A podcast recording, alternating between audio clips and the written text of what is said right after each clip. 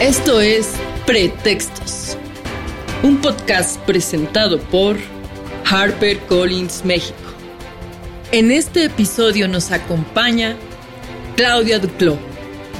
Claudia nació un año bisiesto en la ciudad de los lagos y los volcanes dentro de una familia de fotógrafos.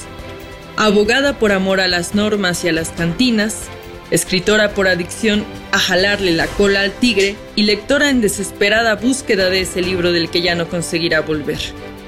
Como militante distinguida de la indestructible generación X, ha aprendido a domesticar ataques de pánico, a revivir después de una larga fase de mosca muerta y a maridar los eventos de sus días con canciones de Queen y de Bon Jovi. Es una mala influencia y su cofradía insurrecta encabezada por Kerouac, Burroughs y Baudelaire la respalda desde el librero.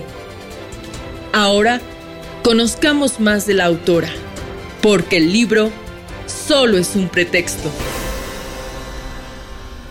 En el episodio de Pretextos de hoy nos acompaña Claudia Duclos y nos platica cómo fue que se convirtió en escritora para crear La hija del fotógrafo. Es interesante cómo la vida te lleva a descubrir el camino que debes transitar para compartir tu talento. Este es el caso de Claudia, que según sus palabras, la novela le cambió el curso que llevaba su vida, de ser abogada a convertirse en escritora. Estamos seguros que van a disfrutar mucho con este capítulo. Yo soy Aldo Sandoval y esto es Pretextos. Pero a ver, platícanos primero, ¿cómo fue que decidiste ser escritora? ¿Desde niña ya querías ser escritora? ¿Te gustó mucho? ¿Qué, ¿Qué, sucedió en tu vida para que te dedicaras a, a ser escritora? No, yo no tenía ni idea de que iba a ser escritora. Nunca me lo imaginé aunque probablemente algo dentro de mí lo sabía y lo estaba buscando. Lo estaba encaminando todos mis pasos hacia allá, sin saberlo. Eh, lo que sí siempre he sido es lectora. Yo soy lectora incluso desde antes de saber leer. Yo me, aproximaba a los libros eh, antes de, conocer las letras y, y los abría, los ojeaba, me llamaba muchísimo la atención. Todas esas marañas de letras, yo sabía que decían algo y me moría por saber qué era lo que decían. Eh, me, me, me, hacía historias yo con esas letras. A lo mejor el libro era, no sé, la sección amarilla, ¿no? Y yo me estaba haciendo historias, lo que fuera. Eh, según las fotos que fuera yo viendo, iba imaginando lo que podría decir. Y la verdad es que mi papá tuvo muy buen cuidado de, de poner libros a mi alcance y al alcance de mi hermano. Había libros en, en la casa siempre, y entonces pues yo tuve acceso a ellos desde muy niña.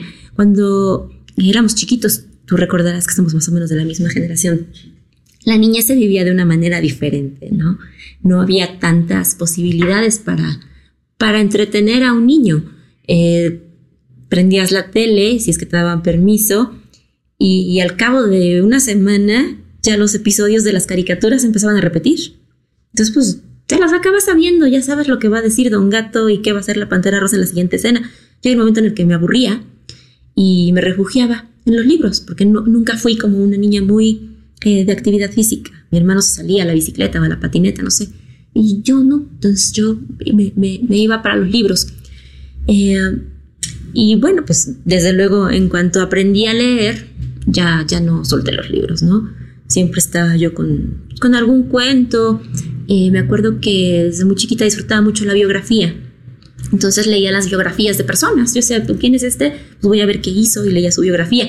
Y descubrí que siempre trae eh, como el lado personal, ¿no? Además del lado quizás eh, profesional o por lo que la persona es famosa, trae un poco de su vida. Entonces, esta mezcla de la vida personal y cómo influía su vida personal en lo que acababa haciendo la persona en cuestión, me parecía fascinante. Y aparte, pues no sé, lado a lo mejor metiche, ¿no? De estar ahí fisgoneando en la vida de los otros.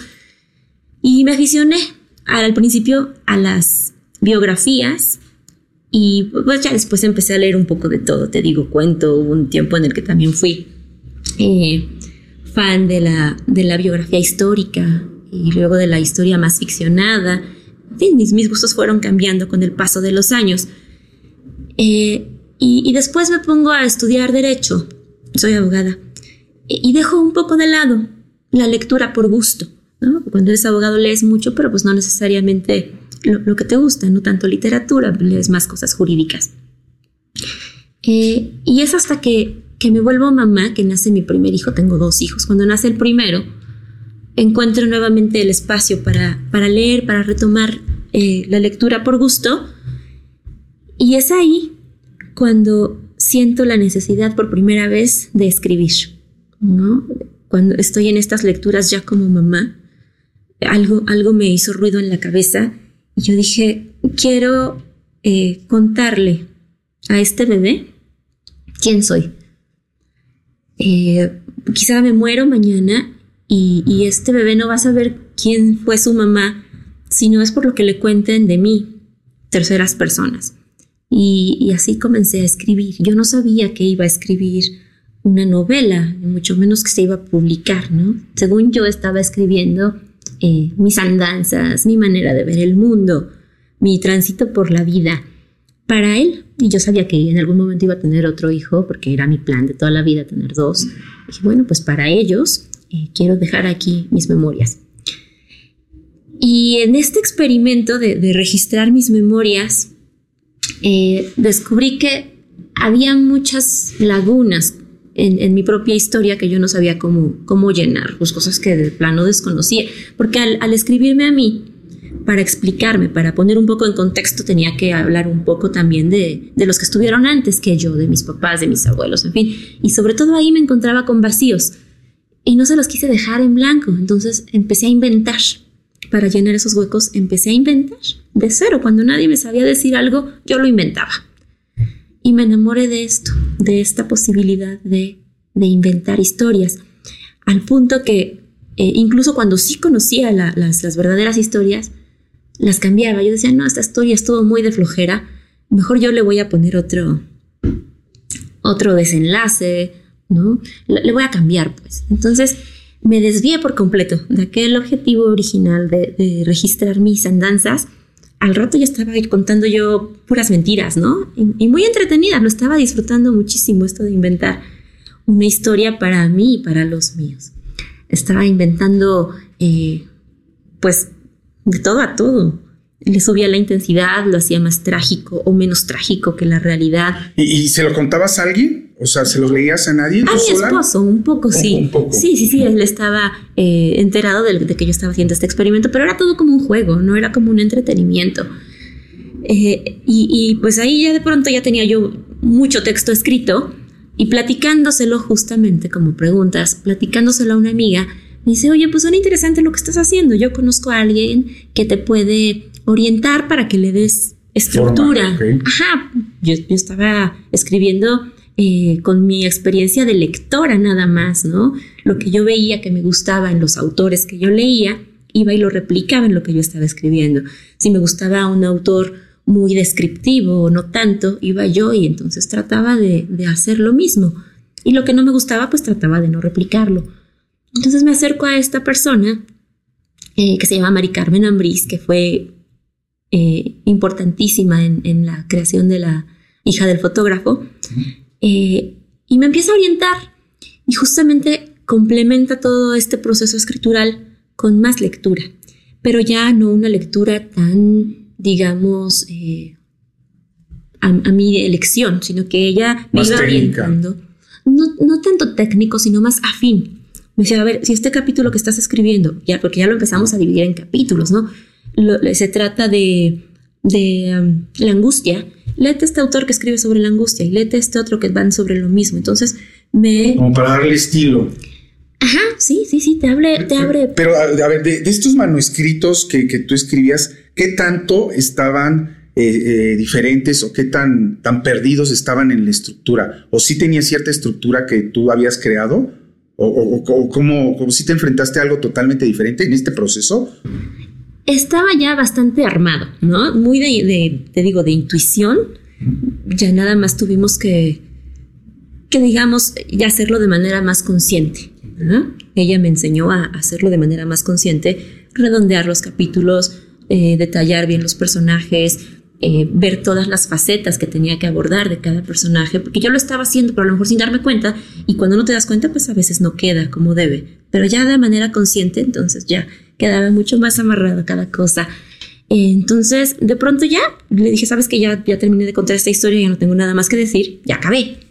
Me dijo, me parece que, que tiene potencial para hacer una novela que pueda publicarse. Esa fue la primera vez que yo lo vi como más en serio, ¿no? Incluso hasta me arrepentí. Dije, a ver, espérate, ¿alguien va a leer todo eso que escribí ahí? No. Eh, dije, ¿en serio le ves potencial? Sí, sí, sí. Y bueno, pues, ¿qué se hace? ¿O ¿A dónde voy? ¿O qué? ¿No? Yo no conozco a nadie eh, en el medio. No, pues yo te voy a, poner en contacto con algunas personas. Y ella fue quien me, me, me puso en contacto con, con las editoriales por, por, primera vez, ¿no? Eh, lo mandé a dos editoriales de entrada, una de ellas fue HarperCollins. En las dos se interesaron por el proyecto y, pues yo ya no sabía qué decidir, ¿no? Qué padre, ¿no? El primero y, que pegue también. Hoy que lo veo, eh, sí sé, ya sé que fue una, pues algo muy afortunado, cuando te, cuando te pasa, pues tú dices, ah, pues entonces así es. Uno llega con su texto y en todos lados lo quieren. Hoy sé que no es así. Te das cuenta que como ese manuscrito les llegan 50 a los, a los editores, ¿no? Y tienen que leer. Entonces, eh, yo me imagino que ellos ya tienen tanta práctica y técnica y conocimiento que saben cuando algo es bueno o es malo, ¿no? O sea, ya de dos, tres hojas saben cuando algo... Entonces, realmente sí tiene algo de fortuna el hecho que llegue a las manos adecuadas, pero pero mucha calidad el hecho que alguien como estas personas, los editores, lo reciban, ¿no? Y que fue tu caso, ¿no? Pues yo me imagino que, que algo le vieron. Eh, y bueno, yo, yo me decidí por HarperCollins, ¿no? tiene muchísimo prestigio, muchísima trayectoria. Y yo pues, me sentía muy, muy afortunada, pero te digo, yo pensaba que así era. Hoy sé que no es así. Eh, y pues bueno, fue así como después de, de, un proceso complicado porque se nos atravesó la pandemia. La hija del fotógrafo eh, la firmamos en 2019, iba a salir en 2020, en marzo de 2020, pero fue en marzo de 2020 cuando comenzó eh, la pandemia, entonces se, retrasó un poquito la publicación. Creo que salió justo cuando tenía que salir, ni antes ni después.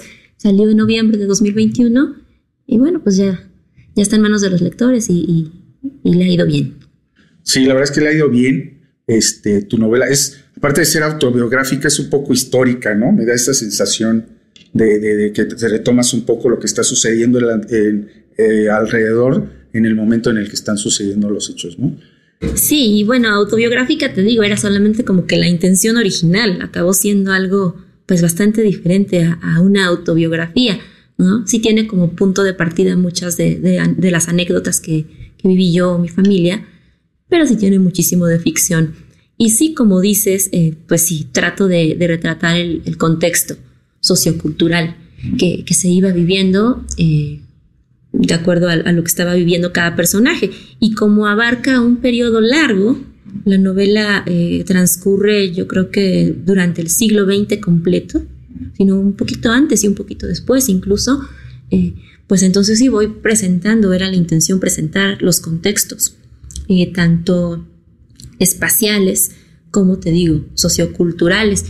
El personaje eh, que, está desenvolviéndose en la década de los 20, bueno, pues trataba yo de retratar la ciudad de aquel tiempo, eh, la, manera de pensar de la sociedad, la conducta de un hombre, la conducta de una mujer en ese tiempo, ¿no? Y así iban avanzando las décadas y los personajes iban dando cuenta de cómo se iba pensando estos cambios, esta evolución en, el pensamiento tanto de, de, los individuos como de la sociedad mexicana, ¿no? De todo el siglo. ¿Cómo, ¿Cómo sientes tú que lo han tomado los jóvenes? Y te lo comento porque eh, cuando hablamos incluso del título de tu novela, La hija del fotógrafo, y nos remiten a una época cuando nosotros éramos jóvenes y eso, incluso los fotógrafos eh, la actividad de la fotografía la teníamos en otro concepto en la que ahora los jóvenes la tienen, ¿no? Y así pasan en muchas actividades que antes pues era el fotógrafo y era como decir el doctor, ¿no? O sea, estaban, estaban en otro lugar a, eh, los que ahora los ven los jóvenes, ¿no? Entonces, cuando tú sitúas este tipo de novelas en momentos este, que existía otra tecnología, sí lo entienden los jóvenes, sí, sí, sí alcanzan a comprender el sentimiento de, de estas, este, ¿cómo se llama? Eh, como actividades que hacían antes las personas y que tenía otro valor al de ahora. ¿Tú cómo lo has vivido eso con los jóvenes? Mm, no creo que les sea tan lejano. Eh, sí, sin duda es para ellos o debe ser como un, viaje en el tiempo quizás, ¿no? Este, sumergirse en el México de, de la televisión en blanco y negro, por ejemplo, que lo, lo platico por allí, o justo la fotografía con flash de explosión, para ellos debe ser, ¿qué es eso? ¿no? O sea, ¿qué es ir a un estudio fotográfico a tomarte unas fotos? eso cómo era, ¿no? Eh, um, sí, lo toman con, con cierta novedad.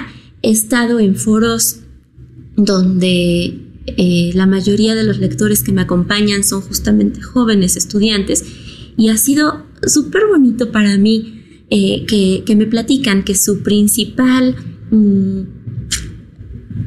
disfrute de la novela ha sido porque han conseguido entender un poco por qué piensan como piensan sus abuelos, por ejemplo. ¿No? Entonces eso para mí ha sido algo inesperado. Me dice, oye, es que entiendo perfecto por qué mi abuela tiene ese pensamiento, porque mi abuela creció eh, con todo esto que tú estás platicando aquí. Entonces entiendo perfecto por qué ahora mi abuela es como eso, por qué mi mamá es como es. Y me ha servido para pues para empatizar. Entonces que me lo platiquen, que me platiquen sus reflexiones, que me platiquen la manera en la que los ha tocado la novela, en la que se han sentido identificados o han visto identificados a, personas de su familia. Para mí eso ha sido súper bonito, pues todo un descubrimiento. Percibes a la juventud como un poco desapegada de las cosas, de, de y vuelvo a lo de la fotografía, ¿no? Por ejemplo, para nosotros, o sea, una fotografía la atesorábamos porque sabíamos que era ir a tomar, llevabas tu, tu, rollo a revelar, te costaba el revelarlo, ¿no? Y salían tres y una servía, ¿no? Entonces esa foto la pegabas en un álbum, la colgabas en un, en un, en un cuadro. Entonces tenía un, unos, atesoraba las fotos, ¿no? Ahora tienes 80 fotos en un celular y muchas veces se te borran o se te pierden y, y, ya no atesoras el valor de la fotografía. ¿Tú crees que, que han perdido un poco el valor por, por estas cosas? No lo sé, entiendo lo que, lo que comentas, eh, pero yo creo que no tienen culpa, ¿no? A lo mejor desde nuestra, a la luz de nuestra realidad podemos decir, ay, qué desapegados son, porque nosotros lo tuvimos, lo vivimos y vimos toda la transición. Supimos lo difícil que era conseguir que una foto te saliera bien en las vacaciones, ¿no? Te llevabas el, el rollo y tomabas tus 36 fotos si es que te alcanzaba para un rollo de 36. Había 38 creo también. A veces sí te iba bien, pero también había de 24 y de 12. Ajá, de 12. Entonces, eh, sacabas sus 36 fotos en todo el viaje y, pues ya, ¿no? Si venía un momento padre, pues ya no tenías rollo, pues ya ni modo, se perdía. Nosotros lo vivimos, ellos no. Entonces no se les puede reprochar que no valoren algo porque pues nunca tuvieron esa esta carencia, ¿no? O que de las 36 te servían 10 porque en las demás uno había cerrado los ojos o había salido borrosa. O sea, te velaba el rollo completo y te quedaba sin nada. Entonces, si ellos no vivieron eso, pues no pueden tener eh, ese parámetro para, para, comparar y para valorar la facilidad que ahora tienen ellos de tener mil fotos del, del mismo evento y aparte desde, desde todos los ángulos, ¿no? Porque tú estás tomando el mismo pastel que la abuela, que la tía. Entonces tenemos la fiesta hasta vomitarla de tantas fotos que hay. Entonces, no es que tengan desapego, es que nunca vivieron lo otro. Es como si a poco tú le tienes apego o, desapego a las, a las cintas de, de película eh, que eran hasta mudas, ¿no? que en mi casa sí, había los 15 años de las tías que se veían todas rapiditas y como mudas. Este, pues a mí ya no me tocó, yo no, no, entonces a mí solamente me tocaron ya los videos de a color y con audio y todo. Seguramente para ellos era un tesoro esa cinta que aparte se quemaba en el proyector, ¿no? Y de pronto empezaba a ver cómo se achicharraba. Este, pues a ellos les tocó ya otra cosa. Y qué bueno también, ¿no? Sí, sí, sí. Entonces, bueno, pues les está tocando vivir su tiempo. Ok. ¿Y cómo, cómo crees que son las relaciones actualmente? Porque tu novela pues habla de, de un amor en varios tiempos, ¿no? Entonces, ¿cómo es que que, se viven ahora las relaciones? ¿Han cambiado? ¿Sigue siendo lo mismo? Si ahora escribieras este, tu novela empezando por este tiempo, ¿cambiaría algo? Este, ¿El amor sigue siendo igual? ¿Tú cómo crees que está funcionando esto? Yo creo que la esencia siempre será la misma, ¿no? El amor es estas, estas palabras grandototas eh, que, a la hora de tratar de, de definirlas todo el lenguaje te queda chico. O sea. ¿cómo, ¿cómo defines amor, vida, esperanza? Son estas palabras enormes que, que son indefinibles. Sin embargo, todos entendemos lo que es, solo no podemos ponerlos en palabras. Y, esa esencia que, todos entendemos del amor, yo creo que siempre va a ser la misma. Quizá la manera de, de vivirlo es lo que se puede ir modificando un poquito. Eh, pero bueno, son conceptos eh, que cada cabeza los puede entender y vivir de un modo diferente.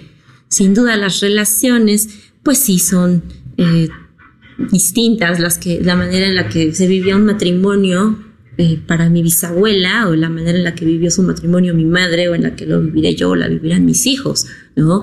Era algo para toda la vida y, y el divorcio era algo impronunciable las puertas del infierno se abrían para ti si siquiera lo pensabas, ¿no? Y más como mujer.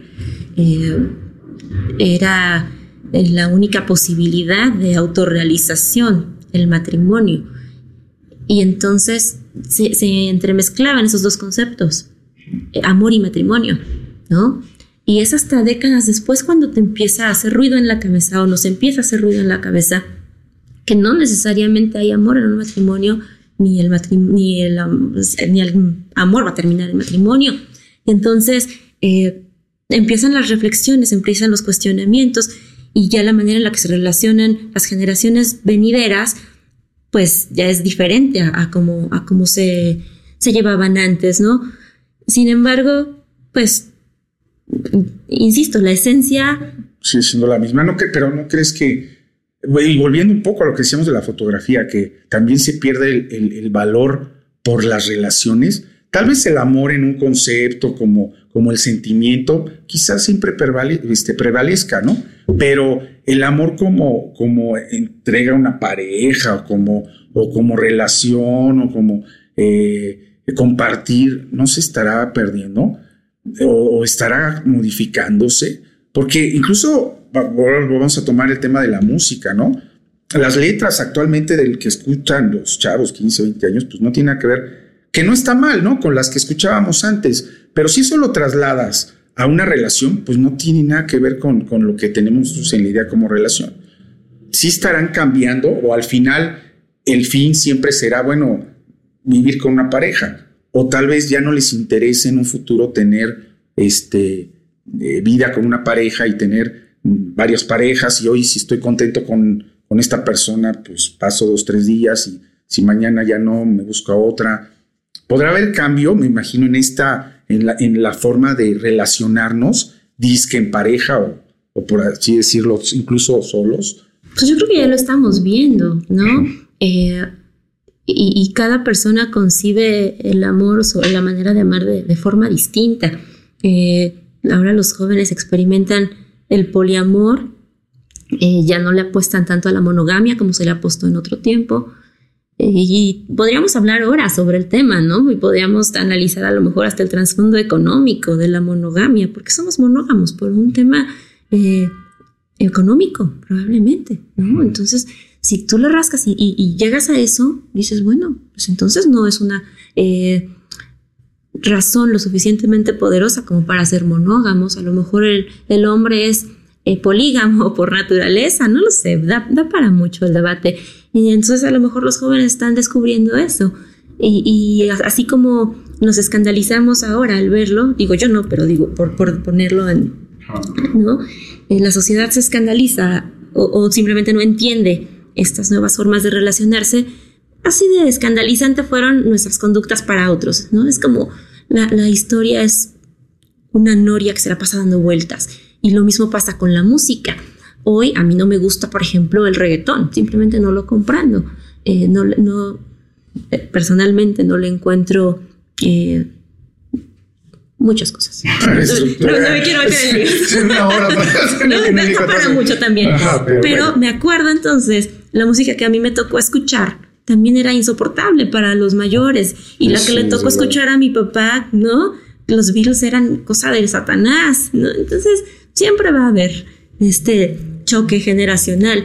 Y, yo me siento en este momento de la vida justo con un pie de cada lado, ¿no? A punto de pasarme con los dos pies para el, para el otro. ¿Y eso, y eso este, lo vamos a ver reflejado en tus próximas novelas? Pues probablemente sí, porque si son cosas que traigo ahí en, en la cabeza haciéndome ruido, probablemente acaben ahí. Eh, yo creo que todo lo que vivimos, lo que vemos, lo que escuchamos, nos influye y se nos queda ahí dando vueltas en la cabeza, a veces incomodándonos. Y, y en el papel, pues se trata uno de explicar todas estas cosas que nos, que nos hacen ruido. Eh, y sí, eh, los personajes que, que, suelo yo retratar eh, son de generaciones diferentes en esta nueva novela que estoy escribiendo hay personajes de generaciones diferentes. Ya es una temática completamente diferente a la hija del fotógrafo, pero hay nuevamente este enfrentamiento de, maneras de pensar, ¿no? Eso es algo con lo que... ¿Qué, qué, ha sido lo más difícil de ser escritora para ti?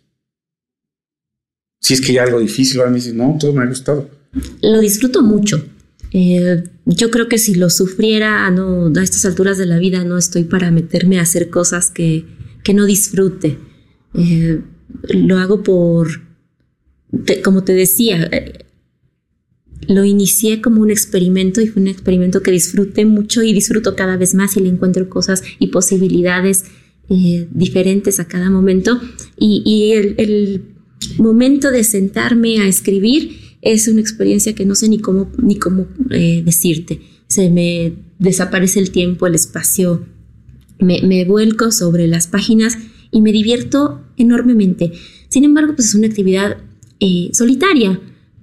Te, apartas de todo tu alrededor y bueno, pues también eso cuando eres mamá eh, no, no, no te puedes dar esos lujos, al menos no por largos ratos. Entonces, pues lo tengo que desde luego eh, combinar. Y, ser mamá es otra de las actividades que disfruto enormemente. Es, es lo, lo, mejor de mi vida, es ser mamá. Y entonces Mm, la, parte difícil que le encuentro a la escritura es en muy buena medida eso, saberla compaginar y saber mediar eh, de manera justa eh, mis tiempos, me tengo que repartir, es como un hijo más, es como un hijo más, pero que no permite convivencia con los otros hijos, ¿no? Puedes estar conviviendo con tus niños al mismo tiempo con todos, pero con la escritura no no, te deja, te, dedicas a ella y haces de lado a los otros.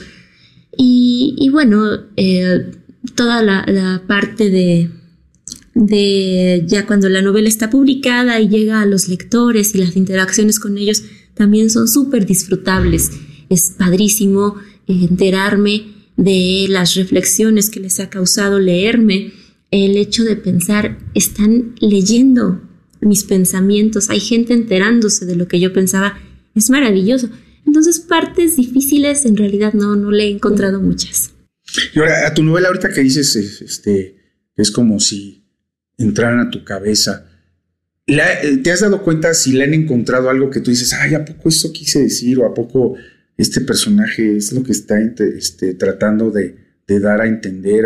¿Sí, ¿Sí te ha demostrado los lectores otro mundo de tu, de tu novela o no? Sí, eh, digo, en general hemos logrado transmitir lo, lo, que, lo que yo quería, ¿no? Sin embargo, sí ha habido lectores que me han, han, hecho pensar, ¿por qué no abundaste más en, en, tal personaje? Ha sido lo que más me han dicho. ¿Por qué dejaste ahí a Emilia tan en el aire? Y, y eso a mí me da incluso para varias sesiones en el diván, ¿no? Porque sí hay una razón y, y yo sé también por qué, pero no me había dado cuenta. ¿No? Entonces son cosas que los lectores me hacen ver muy interesantes y, que, que sí, yo no me lo esperaba que fuera tan notorio, ¿no? Ok, porque algunos este, escritores dicen que muchas veces los libros tienen como vida propia, ¿no? Uno dicen lo suelto y, ellos van haciendo este, como si fueran personas con, con vida y capacidades este, distintas a la del escritor, ¿no? Sí, sí, pues es como la otra parte, tú terminas de escribir y ya cuando llega a manos de los lectores ya es, el complemento, es lo que le faltaba a la historia, es esa mirada del lector y ese mundo que el lector va a encontrar ahí dentro. Está esta anécdota de, de Vargas Llosa, ¿no? Que uno de sus fans eh, le dijo que él no había entendido de qué se trataba la ciudad y los perros y él se le explicó a Vargas Llosa y eso está padrísimo. Sí, él, tiene, siempre tiene Eh, ahorita, incluso siempre que platico con, con, un autor, me acuerdo de muchas anécdotas que él cuenta, ¿no? Y en una de ellas que también quisiera este, preguntarte, él cuenta cómo es que escribe, ¿no? Que se baja y toma un café. ¿Cómo es tu, tu, tu mecánica para escribir? Pues mira, eh, cuando escribí La hija del fotógrafo, estaba yo viviendo eh, el preescolar de mis hijos. Entonces, la escribí de un modo. Ahora como estoy escribiendo esta otra novela, eh, no sé qué tan consciente o inconscientemente, pero sí modifiqué toda la rutina, porque pienso que si me pongo a hacer exactamente lo mismo que hacía, en el mismo mood, en, la misma rutina, pues voy a acabar escribiendo algo muy parecido y, no, no me quiero como que quedar ahí dando vueltas con lo mismo, ¿no? Entonces, ahora en este momento estoy, estoy cambiando la, la rutina, te digo, no sé qué tan consciente o inconscientemente, adecuándola a mi realidad, a mi momento, a las necesidades que tengo ahora, que son muy distintas a las que tuve hace 10 años que escribí La hija, ¿no?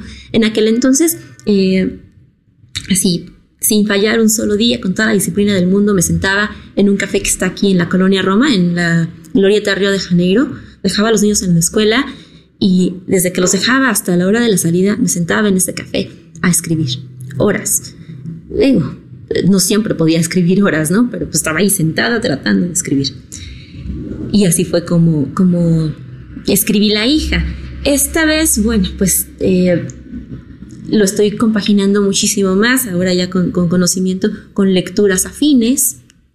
Eh, ya lo estoy haciendo en, en, otros horarios. Esta está siendo una novela mucho de, de mis ratitos, ¿no? Ya, ya no tengo ese, ese espacio de tiempo que tuve cuando escribí La hija, de horas para sentarme a escribir. Ahora no lo tengo, tengo muchas otras actividades. Entonces es una novela que estoy escribiendo en mis ratitos, a veces de noche, a veces de madrugada, a veces muy temprano.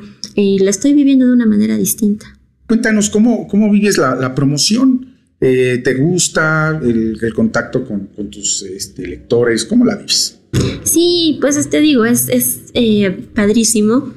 Es una de las eh, regalos que me ha dado la hija del fotógrafo, eh, este acercamiento con los lectores, eh, que me platiquen su experiencia ah, con mi novela, darme cuenta de que toco vidas y que toco conciencias sin haberlo pretendido jamás, porque la hija del fotógrafo nunca tuvo ninguna intención de adoctrinar ni, ni de dejar alguna moraleja, era simplemente eh, contar, eh, por el gusto de contar.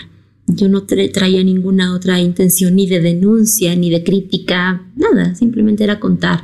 Eh, y, esto que ha salido con el tiempo, que sí ha sido considerada una novela de denuncia de machismos, de prejuicios, de todos estos estereotipos que se nos pretenden imponer, no era la intención denunciarlo, sino ha sido un, un descubrimiento que sobre la marcha me han hecho ver los lectores.